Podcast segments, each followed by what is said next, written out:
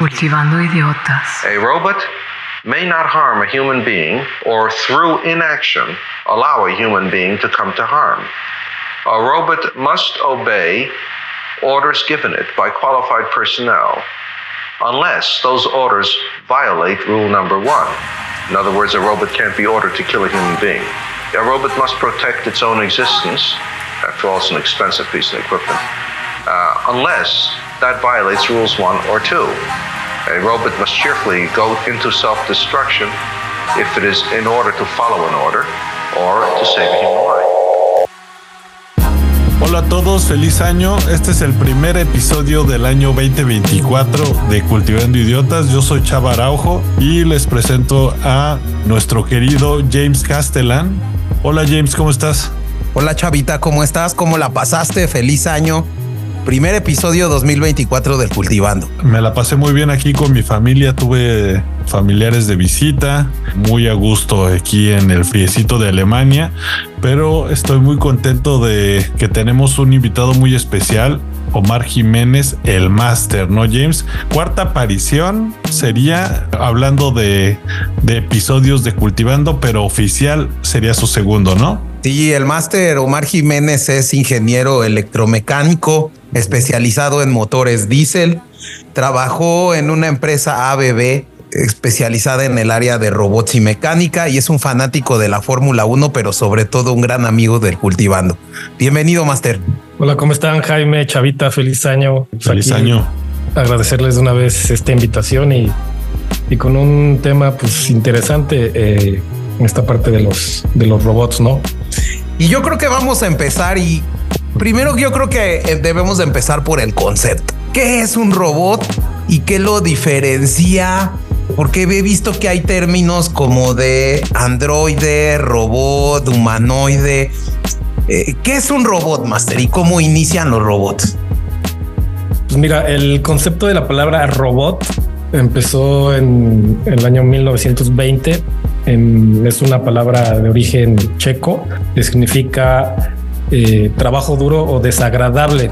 ¿En qué sentido? De que se, buscaba que existiera algún tipo de máquina que hiciera el trabajo que el ser humano no quiere realizar. Digamos, desde ahí, eh, digamos, como era moderna, fue la primera vez que se utilizó la palabra robot o robota como este, como ya se eh, usa actualmente, ¿no? Pero digamos, antes de, esos tiempos, en, desde digamos la mitología griega, egipcia, romana, estaba el término de autómata, el cual era un mecanismo, tal cual como dice, que hacía ciertas tareas, pero con eh, ensamblajes mecánicos. O sea, digamos, como si fuera un reloj, eh, había autómatas que podían escribir, cantar, desde los años 600, 500, ¿no? Justo en el episodio de Cultivando que grabamos el primero de este tema, Chavita, hablábamos que el reloj es uno de estos primeros robots y el tema de los autómatas, ¿no, Chavita? Sí, eh, aquí justo me gustó mucho una palabra que escuché en un video de YouTube. Voy a dejar el link. Eh, lo que dice: si quieres descubrir cómo funciona algo, intenta construirlo. Y justo este tipo de autómatas y robots comienzan con la idea de intentar eh, replicar al cuerpo humano y sus funciones. Y justo la, primera idea de, automatizar las cosas era facilitar las cosas al ser humano. La primera máquina lo que hizo fue contar el tiempo, ¿no? Después de eso se dedicaron a hacer máquinas que ah, escribían, que justo entretenían a la gente. Y esto llega a inspirar a gente, digamos, de dinero. Y dice, pues, ¿por qué solo esto puede entretener a la gente y hacer como tareas tan básicas, vamos a hacer una máquina grande que pueda hilar, por ejemplo. Y entonces comienza la revolución industrial y de ahí empiezan a avanzar tanto las máquinas que llega el punto en el que se busca que las máquinas funcionen por sí mismas y inicia esta onda de lo que es un robot, porque un robot es una máquina pero una máquina que puede actuar por sí misma tiene cierta autonomía y además puede realizar diferentes tareas que una máquina requiere de supervisión y está muy especializada a una sola tarea. No sé si me equivoco, este Omar.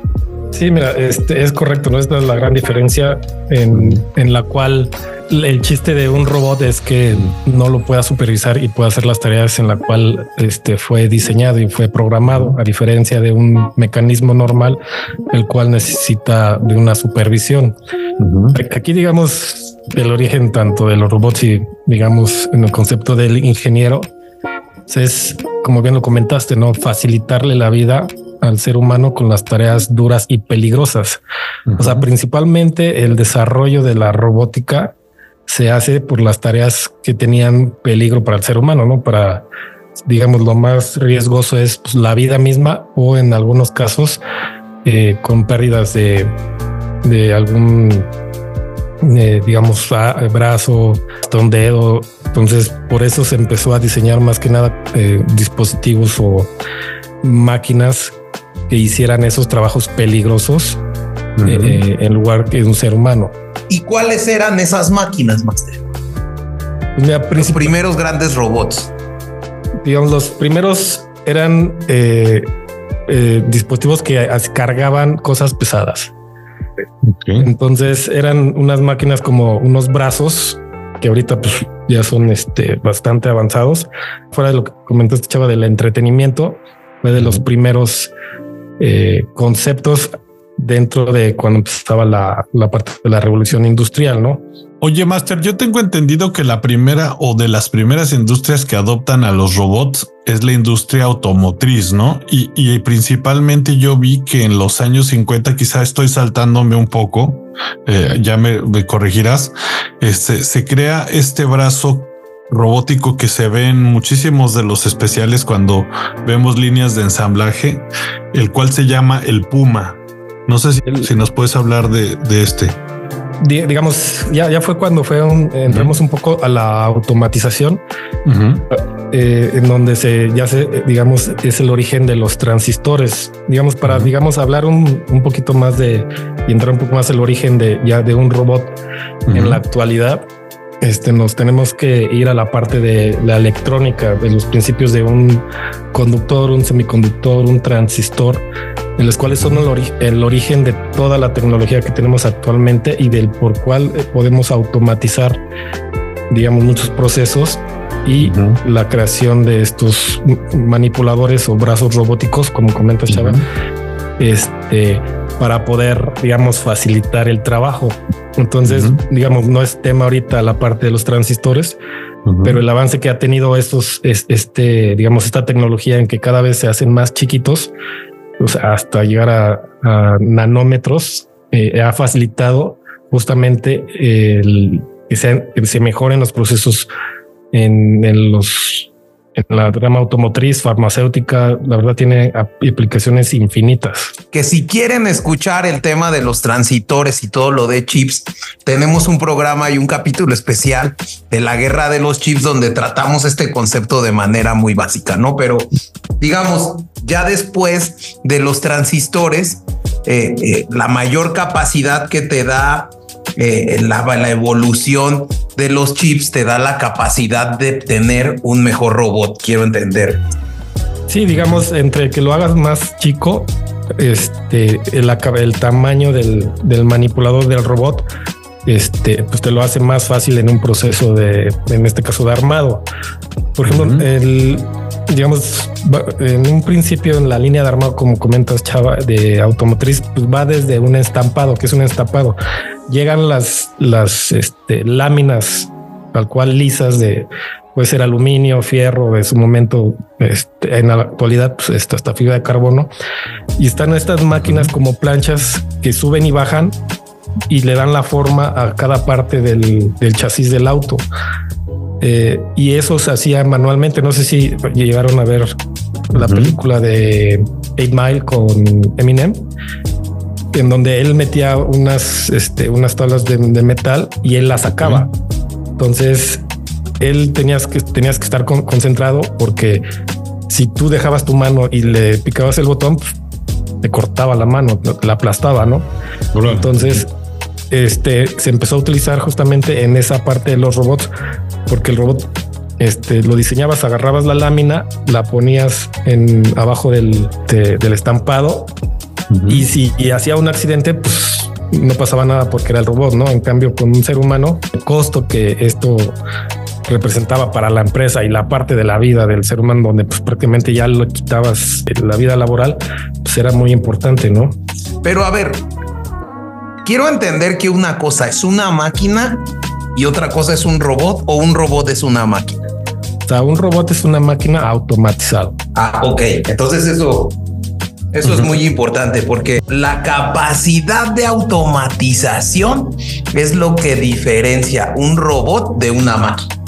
Sí, por ejemplo, en este caso de la línea, la, máquina es la que hacía la forma de la lámina del chasis, pero no la controlas. El robot lleva una programación para que él solito, tú lo programas, le das, digamos, enter a su producción y él solito, mientras esté conectado, que también vamos a hablar del, de la energía, él puede hacer la actividad infinitas veces, ¿no? Hasta que pues, algún tipo de mecanismo interno falle, pero por eso digamos ya este tipo de industrias trabaja las 24 horas, porque tú lo programas y ya automáticamente va a ser la misma actividad siempre.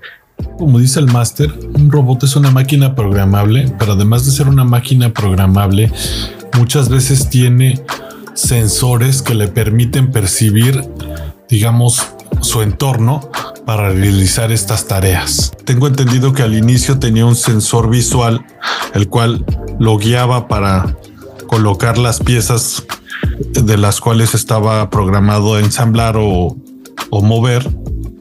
Y se le han ido agregando más y más funciones, ¿no? Sensibilidad para eh, no romper eh, las piezas, para evitar el contacto con los eh, trabajadores. Eh, todo este tipo de avances lo ha dado la, tanto la inteligencia artificial como la programación y los sensores que se han agregado a los robots. Yo tengo aquí otra duda, Chavita.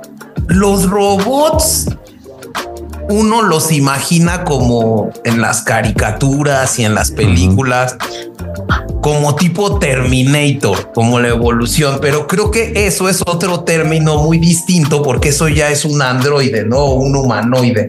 Entonces, ¿cuál es la diferencia entre un robot que es una máquina automatizada y un humanoide?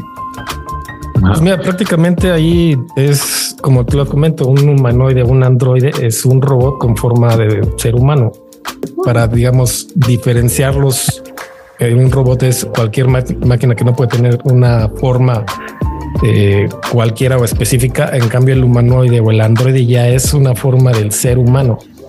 Sí, ahí los robots que tenemos muchas personas en casa, estos robots aspiradora que tienen llantitas y pasan por la casa aspirando, son al final son robots, ¿no? las máquinas justo que ensamblan los autos que son realmente unos brazos son robots, pero un androide toma esa forma humana para emular tareas más específicas que haría justamente un ser humano, el, el caminar en ciertos terrenos, el atender gente para tener ese contacto humano que pues digamos otras máquinas no lo tendrían. Justo hay, este robot muy famoso de Honda, no recuerdo el nombre, que se dedica a atender a ancianos en los en los asilos y este el tener un rostro, el tener unos bracitos, digamos, que avance le da esa pues ese carisma humano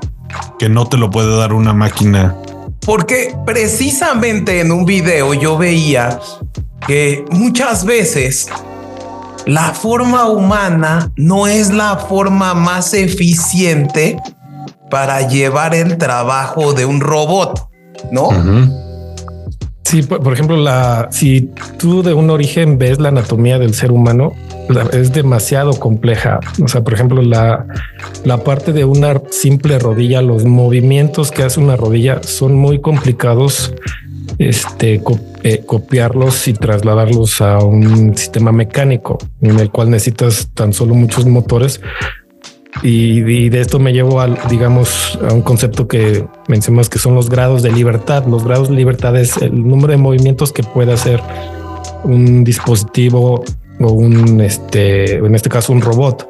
Entonces, por ejemplo, la rodilla, o sea, normalmente se mueve para adelante o para atrás, pero puede crear tantitos movimientos laterales. Hay llamados los ligamentos laterales, los cruzados, que es para movimientos posteriores, para atrás cuando te paras.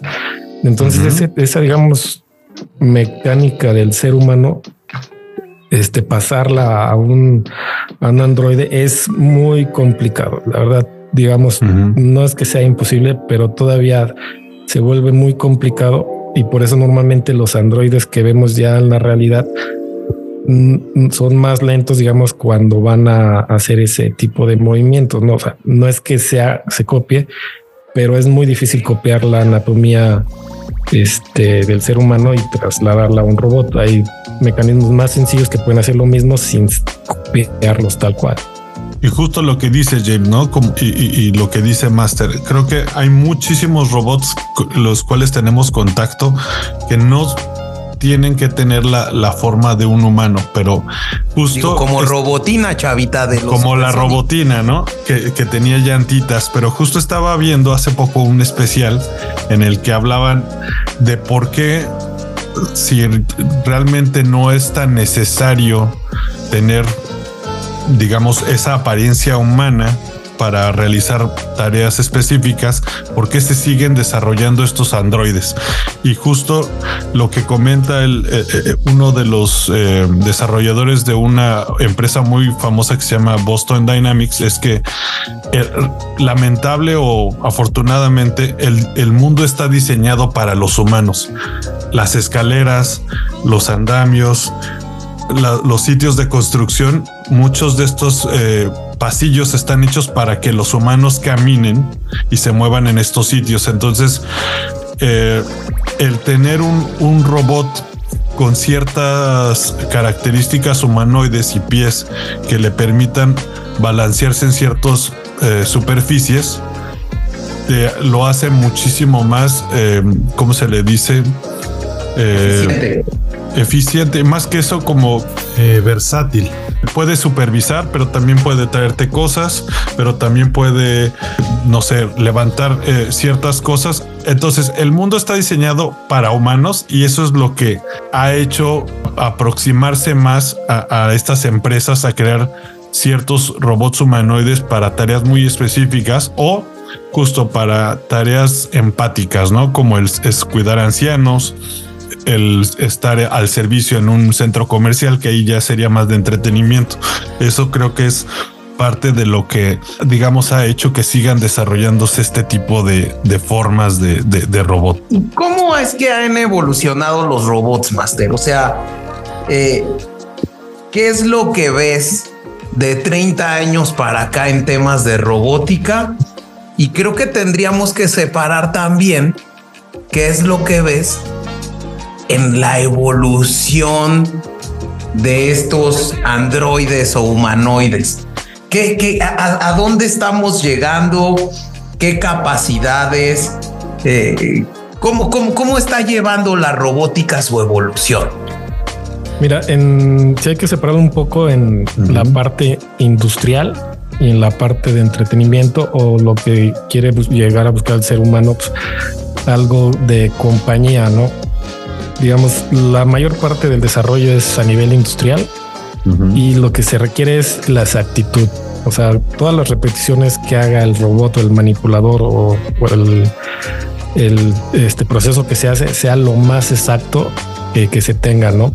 Entonces, digamos, los robots ahorita de cuando yo estaba en ABB era una exactitud casi de 0.03 milímetros. Entonces tú sabes que ese robot no va, no va a fallar por ese tipo de exactitud. Y hay procesos, digamos, farmacéuticos o la misma industria automotriz que debe tener esa precisión, porque si tú cortas más mal algo, ya el carro puede, puede cambiar su diseño y puede ser muy peligroso. Entonces, eh, el desarrollo es en la exactitud, el otro es en la capacidad de carga. Por ejemplo, está en el caso de este, volvemos al manipulador, al robot más conocida en, el ramo automotriz, es la capacidad de carga es, está la herramienta, porque la herramienta la cual va a ser hecha puede ser para soldar o para cargar o para mover, tiene un peso específico y aparte va a cargar ya sea, por ejemplo, en el caso automotriz, en la creación o hacer los motores, pues es agarrar un molde de eh, aluminio en, el cual está pesando que les gusta 50 kilos. Entonces este robot debe tener la capacidad para poder cargar este peso y moverlo de un lado a otro, ¿no? Entonces es que sea el ligero el, robot y que tenga capacidad para cargar. Otro, otro avance es en la programación. ¿Cuántas tareas puede hacer un, un robot? Por ejemplo, ahorita ya hace mucho tiempo, este, para mí los que más me gustaban mucho eran los de pintura. O sea, era impresionante como hasta 16 colores tiene un, un, robot, un brazo ahí en la industria automotriz, este, que puede pintar y escoger el color dependiendo el código que venga. Este, pues era, era impresionante verlos hacer esa actividad. Y, digamos es en el desarrollo, no este, en los materiales ligeros, la, este, la capacidad de carga y la exactitud, principalmente en la industria. Y ya en la parte, digamos, más humanoide, prácticamente es tratar de, de hacer las actividades más parecidas a un ser humano, como comentó este chava, pues el atender este, a personas en asilos, atender yo creo que en parques este, temáticos de hecho, el año pasado estuve una obra de teatro aquí en la Ciudad de México en donde se utilizó un robot, bueno, la, digamos la parte superior del tronco, este, para hacer algunas eh, tareas o letras ahí en, la obra de teatro. Pues, creo que fue el primer robot utilizado en una obra de teatro a nivel mundial. Órale. Entonces, este, digamos, en esa parte es donde va aumentando, ¿no? Que se parezca más al ser humano eh, que vaya haciendo las tareas más, digamos, más aplicadas, que sean útiles. Y en un futuro, por ejemplo, está viendo la, parte armamentista, pues toda esta búsqueda de minas o de bombas, pues que tú puedas mandar un androide a, poder este, desactivarlas. desactivarlas, ¿no? Entonces, y yo creo que, digamos, es donde, digamos, yo creo ahorita es donde más se está buscando esa parte, ¿no? Entonces, hay empresas como ABB, por ejemplo, que están especializadas en robots industriales y las empresas como la que decía Chavita, Boston Dynamics o Tesla, que están especializadas en humanoides, ¿no? digamos, cada, cada, industria tiene su, su, ramo, ¿no? Por ejemplo, para no nada más nombrar a ABB, pues, que es suiza, también está la alemana que es Kuka, Tafanu, que es japonesa, y las más este, Mitsubishi. Pues hay este, muchas empresas que, que se dedican a esto, e incluso Tesla utiliza este tipo de robots para hacer los carros, no? incluso para hacer los mismos robots. De hecho, por ejemplo, la de ya que mencionaste Terminator, en la en la última, no en la penúltima, este, donde eh, no me acuerdo el nombre del, actor, pero es la que hizo Batman Caballo de la Noche. Al principio pasan, digamos, la fábrica Christian de Bale. Christian Bale, eh, donde él participó, pasan una fábrica de donde están haciendo los androides, o sea, los Terminators, y justamente son estos robots ABB que están construyendo y están armando este tipo de robots.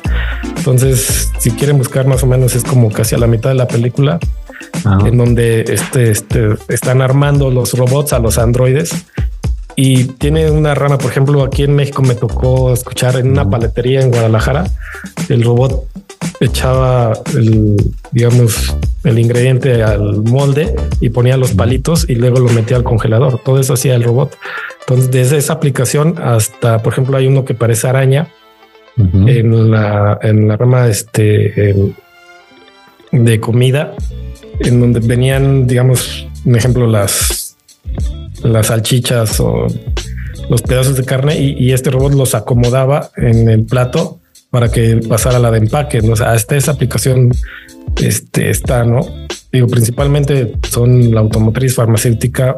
Y, y, que justo, ¿no? Eh, creo que ah, es algo bastante interesante platicar qué empleos se van a perder, si bien ya se han reemplazado, justo decías, los, los empleos de riesgo de, de gran fuerza eh, por robots, ¿qué, ¿qué, empleos también corren riesgo en el futuro? Este, porque justo estaba viendo hace poco igualmente un video en el que esta cadena de hamburguesas, que es la primera cadena de hamburguesas que se llama White Castle, del cual también tenemos un episodio de la hamburguesa, ya está empezando a utilizar estos brazos robóticos para elaborar papas fritas y hamburguesas. Y uno, uno pensaría que pues un robot es bastante caro para reemplazar estos, estos trabajos, pero por lo que estaban justificando en, en, esta inversión es lo que dicen es ellos no se sindicalizan, ellos no se te enferman y no es para reemplazar solo un trabajador, sino reemplazan tres turnos y pues al final cuesta lo de un trabajador en un año eh, mantener una máquina, pero te trabaja tres turnos de, o sea, por tres trabajadores. Sí, pero también depende dónde, ¿no, Chavita? Sí, depende dónde y de la industria en la que en la que vas a entrar, ¿no? Requieres de estar como en un lugar en el que se atienda 24 horas o en un estadio en el que eh, pues quieras esta pues digamos producción continua, ¿no? Y pues bueno, cabe recalcar que entre más se van adoptando estos robots, pues obviamente se va masificando su producción, se van haciendo más asequibles y van siendo cada vez más una amenaza para empleos en países en los que los salarios eh, de tres turnos hoy en día no justifican la compra de un robot. Así que eh, si bien pensaríamos que está lejos eh, la adopción de estos robots en algunos países, no es tan improbable que llegue este tipo de máquinas en un futuro, digamos, en un futuro cercano. Mira, justo quiero, antes de entrar a esto que tú dices que creo que es sumamente interesante, no sé si esto se lo oía al máster o yo lo vi en, un, en, algún documental, pero creo que uno de los grandes avances que le ha costado a la industria de desarrollo de humanoides son a veces movimientos muy sencillos del ser humano que hoy en día eh, eh, estamos viendo y está empezando a evolucionar la robótica hacia allá digamos, el hecho de que una persona, por ejemplo, y conectándolo con lo que tú dices, ¿no? Pueda tener y pueda meter al aceite unas papas fritas, digo, anteriormente, pues a lo mejor los robots tenían movimientos más bruscos, como que también creo que la evolución también está eh, en una tendencia a evolucionar esos movimientos que a nosotros como seres humanos parecen sencillos, pero que en la parte mecánica y de diseño robótico son difíciles de lograr. Sí, o sea, imagínate que ahorita no sé si han escuchado el tema de inverter en lo que son eh, auto, este, electrodomésticos, normalmente eh, lavadoras, refrigeradores o aires acondicionados. El, el, funcionamiento de un motor va lo prendes y luego, luego va a su máxima capacidad este, inmediatamente. O sea, el pico que te genera de energía un motor cuando, cuando inicia este, su trabajo es inmenso, ¿no? Que se ha hecho por medio de transistores o controladores que ese arranque sea, digamos, con cierta velocidad. O sea, que no sea brusco. Entonces, digamos, la cantidad de energía que consumiría sería menor. Como bien comenta este Jaime, la tecnología ha llevado justamente a la exactitud a tener como un diferencial, como una caja de velocidades a los motores para darle este, ese ritmo y que cuando tenga que ser este cadencioso sea cadencioso y cuando tenga que ser rápido sea rápido. Pero al final eso te lleva a un otro sistema, a otra programación y es más costo, ¿no? Eh, como lo comentan, eh, no en cualquier parte vas a poner un, un robot no sé si también supieron que en India, en una escuela, ya estaba un robot enseñando ciertas cosas. Pues al final, digamos, así de sencillas, sí, pero digamos, la parte humana no te la va a dar el robot en la parte de clases, ¿no? Puede ser que qué trabajos este, se van a hacer. Hay, hay trabajos que siempre va a ser el hombre, Pero te digo, yo creo que la parte en donde sea repetitivo y sea perjudicial para el ser humano son los primeros que se van a ir. Y justo ahí es donde entra, creo que, y se une con la inteligencia artificial de la cual ya hablamos, esto del machine learning, ¿no? Porque ya los robots hoy en día ya son bastante precisos, cada vez sus movimientos pueden ser muchísimo más versátiles, digamos, pueden guiarse hacia diferentes lados, pero lo que les da esa, digamos, toque eh, suave cuando son, eh, digamos, piezas eh, delicadas o, cierta fuerza cuando son cosas pesadas como, por ejemplo, estos robots que empacan cosas de Amazon. Al final, cada caja requiere de cierto fuerza para ser movida. No, no toda va a tener, digamos, 50 toneladas de fuerza porque la vas a romper, ¿no? Y ahí entra la inteligencia artificial en conjunto con este, digamos, el hardware que es el robot y que llega como este cerebro en el cual va aprendiendo poco a poco, con prueba y error, el, el cómo va evolucionando sus funciones y cada vez va siendo muchísimo más audaz en, todos los trabajos que se le van dando, ¿no? Eh, al principio podía mover diferentes tipos de cajas y hoy en día estos eh, robots que nombraban de Tesla, ya te le puedes decir simplemente, tráeme tres pelotas azules. Él ya sabe que una pelota es un objeto esférico, ya sabe reconocer esta cierta textura que es el, el hule o el plástico y ya sabe reconocer colores. Entonces, simplemente ya esta inteligencia que tiene a través del machine learning y de esta programación ya no requiere de un comando que le diga una pelota azul es esto. Simplemente el, el, el, robot ya sabe reconocer una pelota, va por ella, te trae una pelota azul, una roja y una amarilla, o si le pides un martillo, y eso es lo que le está dando tanta versatilidad a las máquinas hoy en día. Y eso es lo que los está acercando cada vez más a, las tareas que decías, ah, bueno, pues es que un robot puede hacer estas cosas muy precisas, pero no puede diferenciarte un vaso de cristal, una pelota de hule o un, no sé, un yunque de, dos toneladas. Hoy en día ya lo puede hacer y pues tiene más fuerza que un humano, no se cansa y pues puede hacerlo repetitivamente sin, sin aburrirse, ¿no, James? Y que yo creo que lo que me parece eh, abonando a tu comentario y esta parte me gustaría la opinión del máster. Algo que sí me parece que es un hito en la revolución de la inteligencia artificial y el machine learning es la capacidad que tienen estos robots de poder compilar una gran cantidad de datos para aprender de esos mismos, cuestión que no se tenía en los años anteriores, ¿no, Master? Sí, o sea, aquí, aquí acuérdense que el, almacenamiento de toda la información es, consume energía, ¿no? Por ejemplo, si nos vamos a algunas plataformas que ya son muy conocidas de inteligencia artificial, la que desarrolló Google o como la de ChatGPT, los servidores que tienen pues, están enormes, ¿no? Entonces ya es una plataforma que está conectada a un servidor y este servidor está conectado a, a unas líneas de transmisión y está una central de generación, ¿no? La cual la, la energía que consume pues, es muchísima, ¿no? Toda esta información, digamos, está guardada en un en muchos servidores, ¿no? Eh, si nos vamos, por ejemplo, a un Android, o digamos en un principio un robot, pues un robot está conectada a la corriente eléctrica, ¿no? En una corriente eléctrica trifásica por los tipos de motores y el cual constantemente tiene energía.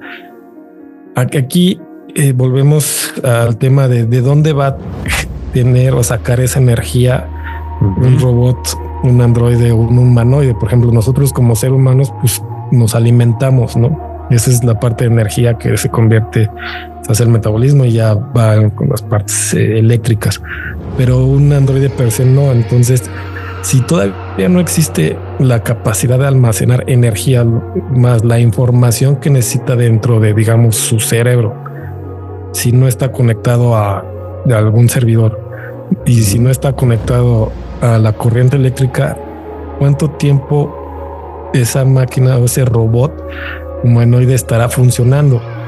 Entonces, ese es un, gran dilema porque si todavía no tenemos un, un, origen de una energía que nos dé la capacidad para que éste esté funcionando continuamente sin que se conecte a una batería, pues es muy difícil poder llegar a un, a un robot tipo Terminator, ¿no? O incluso... Y ahí es donde viene otro de los temas que me gustaría tocar durante este año, el litio y las baterías, que es lo que va justamente el almacenaje de esta energía tanto solar y de las de las cómo se llaman energías renovables que requieren de las baterías y que las usan nuestros celulares y que las usan bueno las van a usar los robots que nos van a acompañar en el futuro no Master se me hace algo muy importante lo que dices y se nos estaba pasando Sí, o sea, al final eh, hay que tener en cuenta y es importante quién, este, cómo es que estos robots se mueven, se mueven con energía eléctrica,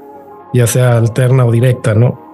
Eh, entonces, eh, las baterías son finitas, esa energía se acaba, la tienes que recargar. Entonces, al final, digamos, todavía los humanoides este, tendrán que hacer tareas de medio tiempo si no es que están conectados, porque al final pues, se les va a acabar la, energía o la pila o la batería y los vas a tener que conectar. Entonces, digamos, esa es una parte en donde todavía no se ha desarrollado y, te digo, todavía pues, sería meternos otro tema como el origen de las energías, petróleos y todo eso.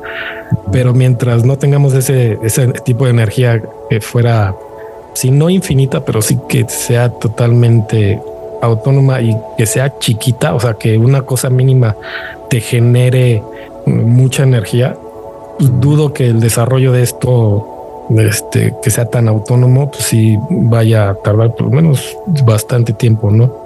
Sí, en la vida real Terminator se hubiera apagado, ¿no? En algún momento persiguiendo al. No, sé si, si se encuentran que entra como su, su, centro de poder. Es en el pecho, que es como su batería, ¿no? Pues imagínate, era, era, era, pues, parecía que era infinita porque pues, no, se acababa, ¿no? Y más aún ya los droides esos que eran ya en la voz cuando era el ese que se deshacía, ¿no? De dónde estaba la batería de ese, ¿no? Entonces, eh, ese, es, ese es, digamos, el primero. O sea, si ven los robots, por ejemplo, ahorita que está, eh, está, en boga de los pequeños robots que mandamos también mexicanos a, la luna, son pequeños robots, digamos, como vehículos en donde van a, digamos, explorar la superficie de la Tierra, pero son muy chiquitos y se alimentan de la energía solar, de la luz. ¿Por qué? Porque sus mecanismos pues, no necesitan tanta energía, entonces por eso pueden ser autónomos por cierto tiempo y siempre cuando siempre tengan esa, ese contacto con la luz este, del sol. Sin eso, pues no, no podrían trabajar. O sea, no, la verdad no, no me he metido tanto, pero no sé cuánto tiempo funcionan continuamente hasta que su batería se vuelva a cargar.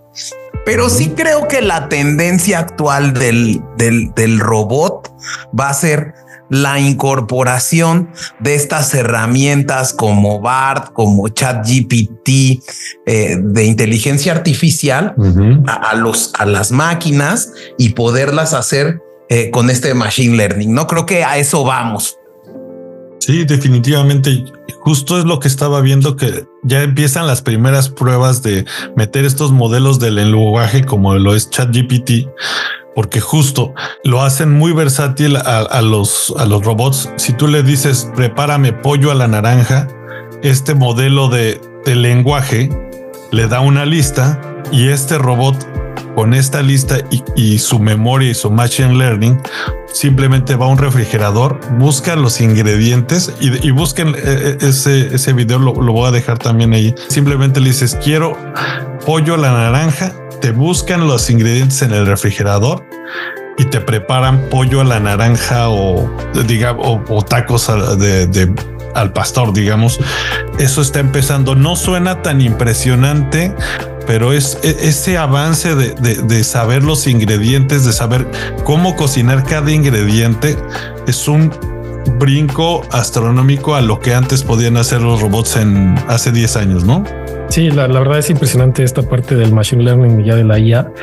Eh, digo, al, final, en un principio, pues tú programas a la máquina, al robot, y ya actualmente pues ellos van aprendiendo de acuerdo a toda la información que está en la red, está conectado, ¿no? Chavita, pues es, es- ese sería como la Thermomix Plus, ¿no? La Thermomix que si ya de por sí está cara la Thermomix, ¿no? Imagínate que ya prepare la comida. No, eso va a estar buenísimo, ¿no? Nos va a acompañar a todos eh, un robot eh, en el futuro en la cocina probablemente. Y creo que ahí ya entra un poco la ciencia ficción y el comenzar a preguntarnos qué es lo que podría traer en el futuro con máquinas tan avanzadas, ¿no? Y justo algunas de las dudas son si en algún momento estos robots llegan a ser conscientes y si esta conciencia les da pues, una razón, merecen derechos. Suena muy, suena demasiado loco, pero ya se ha planteado esto en algunas novelas de ciencia ficción y creo que, pues, ¿qué es lo que ya nos separaría de ellos? No simplemente que nosotros somos de carne y ellos son de metal. Ellos son nuestro siguiente paso de la humanidad, porque pues quizá ellos van a durar miles de años y nosotros en algún momento nos podemos extinguir, ¿no? Mira, de los primeros que yo me acuerdo fue el mago de Oz con el hombre de Jalata y desde ahí se manejaba el derecho a, a que pudiera sentir y tener un corazón, ¿no? Eh, yo creo que fue la primera parte en donde pues, fue más eh, gráfica la parte de un humanoide. eh, Frankenstein. Frankenstein. Frankenstein, eh, di- digamos, los más ya, digamos, con una tecnología, pues fue Star Wars con C-3PO y Arturito. Digamos, fueron yo creo de los androides más, bueno, un robot y un androide de los más, más famosos. Eh, y ya de ahí pues, convergen ya miles de, de- de ciencia ficción. No, yo creo que al final hasta yo digo que antes de crear un tipo de humanoide, sí se, se verá más que nada un hombre biónico en donde se junte, digamos, como les comento, no al final, mientras no tengamos un, una- un origen de una energía que, que te dé la capacidad de que no, te- no estés conectado, pues empezar a robotizar a un ser humano, no darle esa capacidad de O sea, primero viene Robocop y luego Terminator. Ándale, primero Sí. Robocop. Que justo ya, hay- ya hace poco que hay una persona que ya pudo caminar a través de un, digamos, de impulsos eléctricos en la columna vertebral. No sé si eso tenga que ver mucho con la robótica, pero en el sector de la salud, pues es, está increíble, ¿no? Y justo es el fusionarnos con las máquinas y, y- y- y- también justo ya lo había comentado en algún episodio pasado, ¿qué pasaría si de repente el reemplazar tus ojos para ver, no sé, rayos X o más lejos, se vuelve un estándar? Porque mucha gente dice, yo no renunciaría a mis ojos humanos, pero si, si nueve personas de 10 tienen ojos biónicos, pues te vuelves en un discapacitado de cierta manera, ¿no? Sí, digamos, había una película así, este, no me acuerdo cómo se llamaba, pero que efectivamente los que aquí iba más al desarrollo del ADN, pero los que no tenían una perfección, pues eran discapacitados. Agatha. Ándale, Agatha. Entonces aquí yo creo que te digo, va eso, ¿no? Yo digo que la tecnología médica, la biomédica que esté desarrollando todo este tipo para todas las personas que pierden sus miembros o, y que ya puedan caminar, puedan agarrar cosas. Al final nosotros nos movemos por impulsos eléctricos.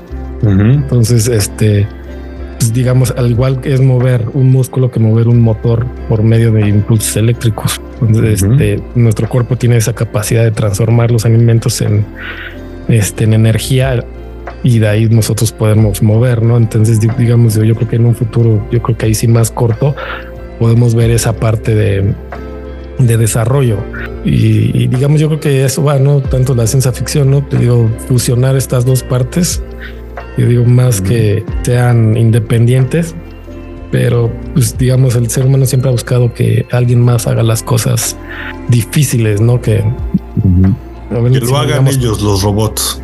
hasta que no lleguemos como Wally, ¿no? Todos gorditos y sin hacer nada, pero, pero pues la idea es esa, ¿no? De que facilitarle la vida al ser humano. Yo digo no tanto, pero pues la idea es, es tener gente que, que haga eso, ¿no? Como también la película esta también que entró mucha disputa, la de Yo Robot, ¿no? En donde yo creo que se plantea también esta parte de que esa, auton- eh, esa autonomía le da como para ya no seguir las reglas y ver si sí tiene no alma, pero sí un sentido de pertenencia en sí mismo y hace independiente a que ya le des órdenes, no bajo las leyes esas que tenían ahí en la, en la película. Pero yo digo que nunca va a dejar la ciencia ficción de quitar a los robots en, en las películas de este tipo. Yo creo que aquí es todo un tema y un debate que requiere eh, demasiados cultivandos, Master. Creo que el debate ético que planteaba Chavita, ¿no? Eh, y sobre todo algo que veo y que lo hemos tratado y lo hemos dicho en, el episodio que, que, tuvimos al final del año de inteligencia artificial, pues esta capacidad que van a tener estas plataformas de chat GPT y, todos ellos que se van a integrar a, los robots, que eso es lo que se está viendo y esa es la tendencia, puede provocar darle demasiado poder a estas empresas que recopilan datos o que generan los diseños de los robots. Y creo que los gobiernos se deben enfocar en regular hasta dónde y qué pueden hacer eh, los robots para poder convivir eh, eh, con los seres humanos. ¿No, Master? Sí, yo creo que eso va a ser importante. por ejemplo, actualmente eh, no sé si vieron alguna vez un Tesla que estaba eh, autónomo y chocó en China y de pronto se volvió, no, no, no podemos decir que se volvió loco, no? Sí, su, sistema de programación tomó ciertas decisiones en donde puso en peligro la vida de, ciertas personas. Poner, digamos, a un humanoide a manejar este tipo de, autos podría ser, digamos, un avance pero si no existe justamente esa regulación, yo digo que en la parte militar es, donde más, más avance se va a tener. Eh, pues va a ser muy difícil que, en un futuro podamos nosotros controlar este tipo de, objetos o de máquinas. Sí, definitivamente. ¿A quién le va a responder ese tipo de máquinas? ¿Al que supuestamente la compró o al creador, no? O, Skynet, chavita. Ya, me estás escribiendo Skynet. Sí, y justo ahí eh, me gustaría recomendar un, cuento corto. Pueden buscar eh, Música en la Sangre, se llama, es un cuento de ciencia ficción, el cual habla justo de eh, esto de los hombres biónicos, de un hombre que se inyecta unos pequeños robots que lo hacen pues que arreglan su cuerpo y en algún momento empiezan a tomar su mente, ¿no? Y creo que es una premisa bastante interesante. Me gustó mucho, lo leí hace poco. Vale la pena.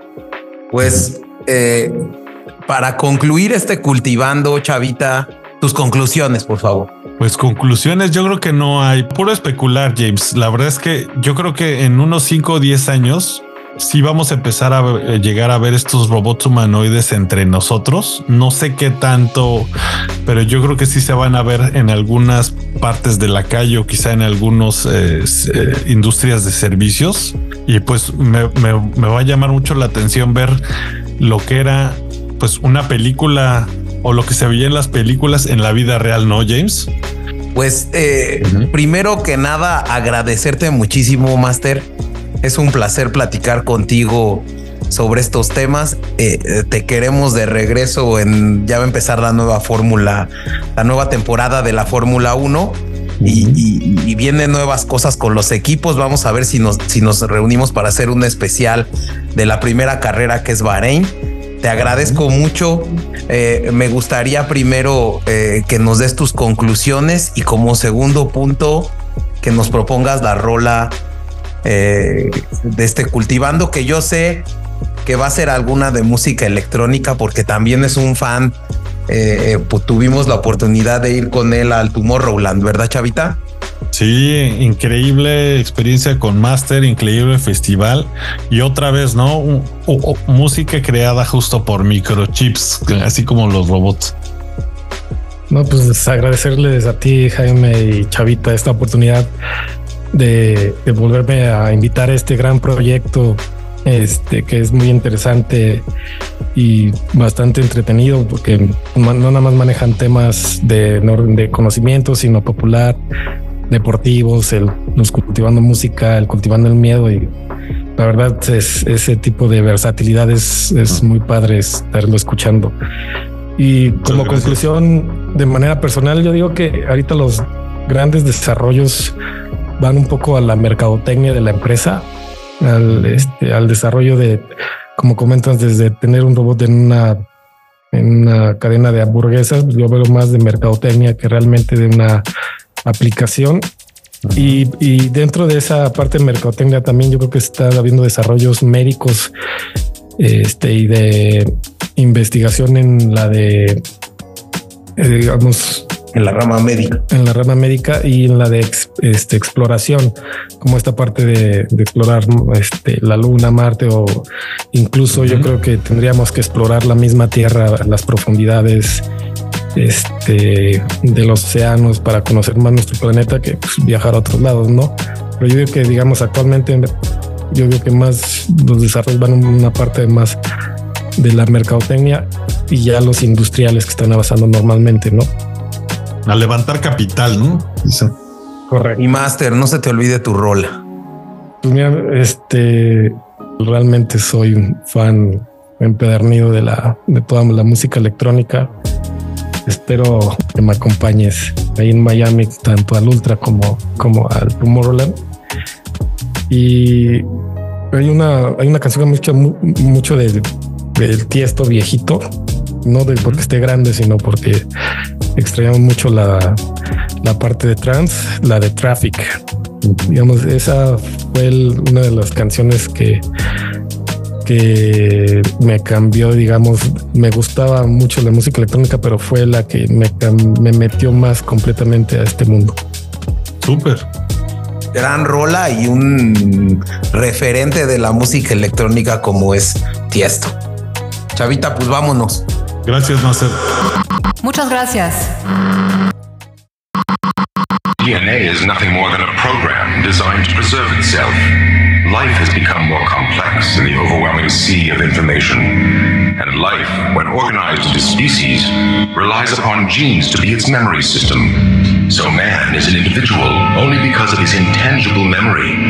And memory cannot be defined, but it defines mankind advent of computers and the subsequent accumulation of incalculable data has given rise to a new system of memory and thought parallel to your own. Humanity has underestimated the consequences of computerization.